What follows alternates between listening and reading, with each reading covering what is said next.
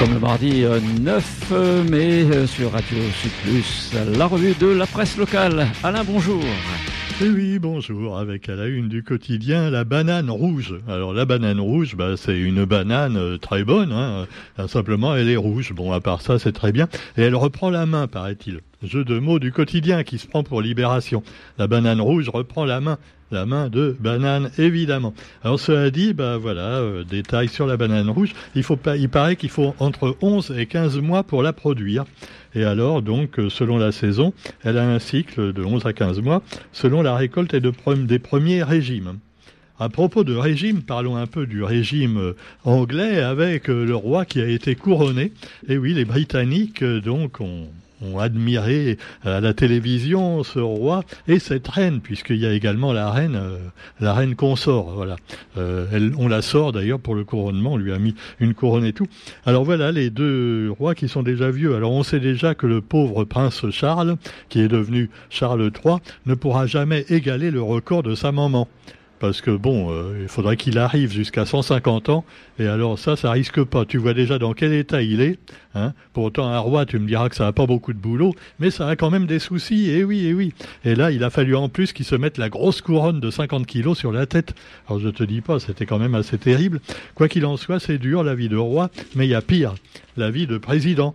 Regardez notre cher président bien-aimé, euh, s'il te plaît, lève-toi, Roger, chante la Marseillaise.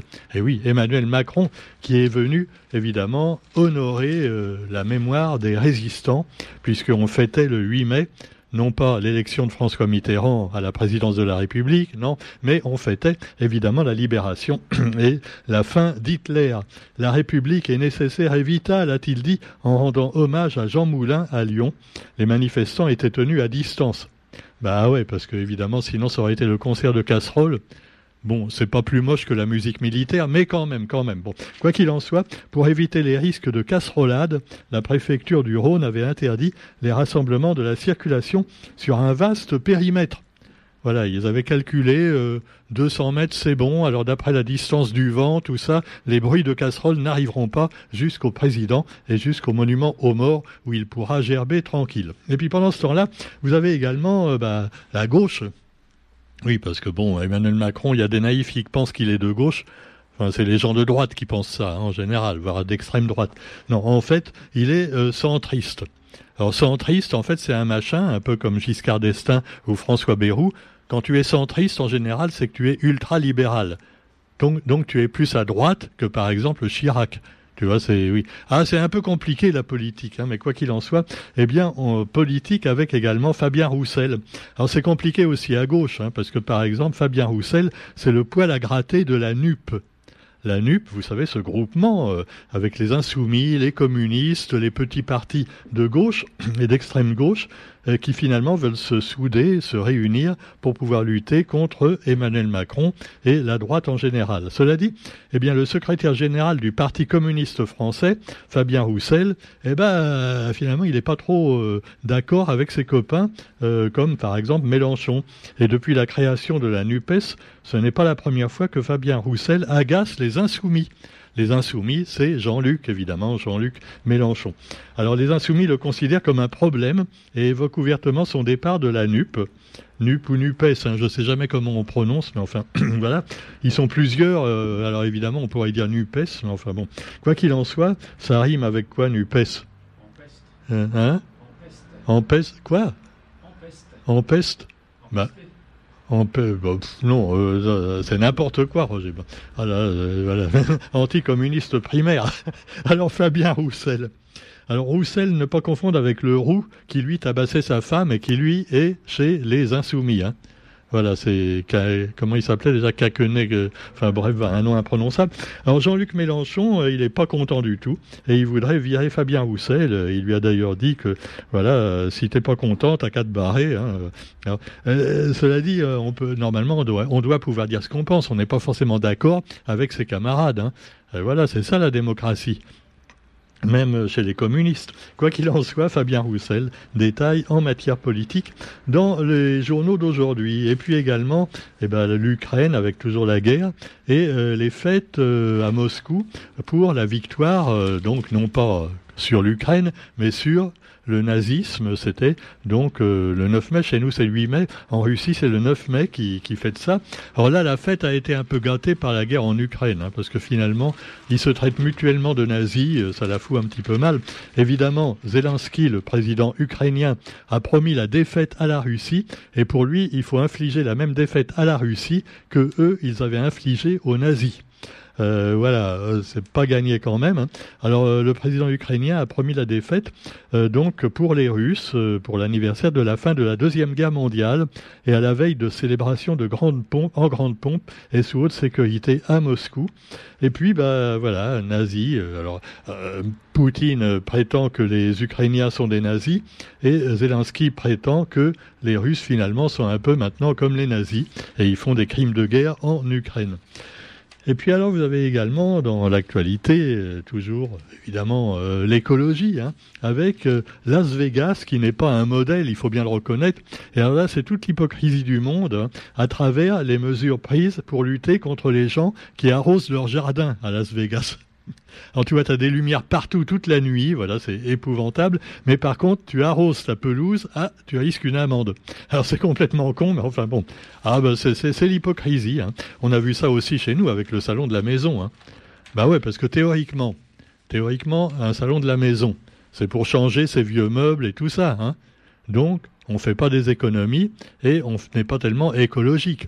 Normalement, tu récupères, justement, c'est le jour des encombrants aujourd'hui, tu récupères des vieilles palettes, et comme ça, tu fais des nouveaux meubles avec des palettes, tu fais des coussins toi-même avec des, tissus de récupération, des tapis mendiants, et puis tu arrives à faire un magnifique canapé. Eh ben non, il faut acheter du neuf.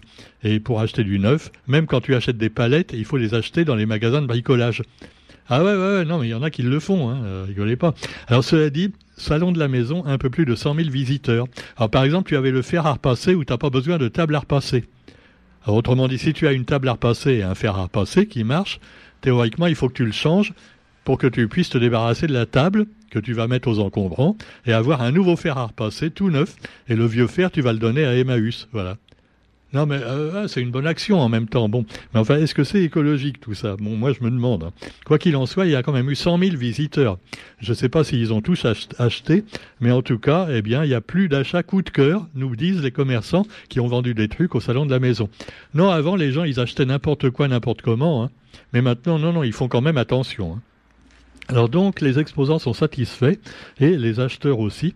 34e édition de ce salon qui a fermé ses portes hier soir des portes également toutes neuves, hein, bah des portes euh, tendance. Allez, les exposants sont satisfaits, c'est le principal. Et puis vous avez également toujours euh, quelque chose de beaucoup plus grave à Mayotte. Alors là, évidemment, on peut dire que les bidonvilles, c'est relativement écolo, tu vois. Eux, ils vont pas au salon de la maison tous les gens pour changer leur papier peint. Hein. Ah ben non, non, non. Alors ils ont des bidonvilles et euh, ils vont être virés par le ministre des Dom-Tom qui finalement, voilà, veut les renvoyer chez eux. Euh, chez eux, euh, bah, Mayotte, c'est un peu chez eux. Ah non, non, non. Parce que Mayotte, c'est comorien peut-être, mais c'est avant tout français. Il y a le drapeau français. Alors que euh, les autres Comores, c'est comorien. Donc les Comoriens des Comores doivent rentrer aux Comores et les Comoriens de Mayotte, enfin les Mahorais qui vivent donc dans l'île comorienne de Mayotte. Ah mais je sais c'est compliqué, hein, mais enfin bon.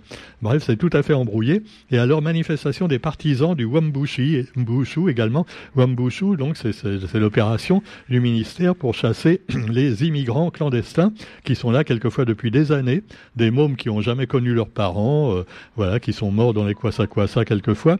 Et alors euh, eux, ils veulent carrément les virer, voire les tuer. Hein, euh, allons-y, gaiement. Bon, les partisans du Wambushu ont manifesté devant la, devant la préfecture pour encourager le ministre donc à aller jusqu'au bout et à virer tous ces étrangers. Alors euh, voilà, pendant ce temps-là, nous, dès qu'il y a des Maoris qui arrivent, pareil, les Réunionnais sont pas contents. Ah, parce que du coup, comme les Maorais, ils sont pas contents, il y a trop de Comoriens chez eux, ils viennent à la Réunion. Donc les Réunionnais sont pas contents. Et alors du coup, bah, on essaie de faire partir les Réunionnais en métropole, tu vois, pour qu'il y ait moins de monde également à la Réunion. Ah ouais, c'est un bordel pas possible, je vous dis. Hein. on n'est pas sorti de l'auberge. Bon, quoi qu'il en soit, eh bien, euh, vous trouverez plein d'autres articles plus joyeux dans vos journaux. Mais on se retrouve quand même, quant à nous, euh, ah pour parler écologie quand même une dernière fois avec la biodiversité et la protection du tuit-tuit qui fait l'objet d'un bel, bel, article dans le quotidien. Et il y a un appel à bénévoles pour aller dans la forêt protéger le tuit-tuit. Le tuit-tuit, c'est un oiseau quasiment invisible. On l'entend chanter, mais on le voit jamais. Et tant qu'on l'entend, c'est qu'il est encore vivant, qu'il n'a pas été bouffé par les rats et les chats. Parce que les rats, comme les chats, mangent les tuit-tuit. Et alors on va mettre des pièges à rats et des poisons. Et voilà. Euh, ah oui, ça tue aussi les chats, mais c'est des chats sauvages. Ah, bah oui, ah oui, c'est comme ça. Le chat peut être un animal très dangereux également. Hein. Alors là, il chasse plus, même plus les rats, les chats. Tu vois, ils chassent carrément euh, euh, les oiseaux. Et alors les indicateurs pour la protection du tuit-tuit, pour l'instant, euh, les organisations écologiques sont assez optimistes, mais ils cherchent quand même des bénévoles pour aider donc les bénévoles et les chargés de mission qui existent déjà pour protéger la forêt en général et entre autres le fameux petit oiseau qu'on n'a jamais vu hein, en général. C'est un oiseau gris-bleu. Hein, hein. tu l'as déjà vu, Roger? Non, non, tu n'as jamais vu le tuit-tuit ah, tu en as vu. Moi, j'ai jamais eu la chance d'en voir. Hein. Il est très joli. Euh, voilà, c'est dans la roche écrite qu'il y en a. Voilà. Il n'y en a pas dans les bas, par contre, dans, chez nous. Hein. Non, non. Quoi qu'il en soit, eh bien, il y a des cachalots qui ont été aperçus également. Alors, euh, il paraît que c'était, on a cru que c'était des baleines, mais non, c'était des cachalots. Qu'est-ce qu'il y a? Tu cherches des baleines euh, Non, d'ici, tu peux pas les voir, Roger, quand même. Non, faut être au bord de la mer, tu vois. Là, on a une belle vue, mais quand même, non? Alors voilà, euh, c'était pas des baleines. Pendant ce temps-là, les baleines se cachent à l'eau, me souffle Roger, qui n'est pas un jeu de mots pourri prêt. Sur ce, on se retrouve demain. Bonne journée à tous, salut.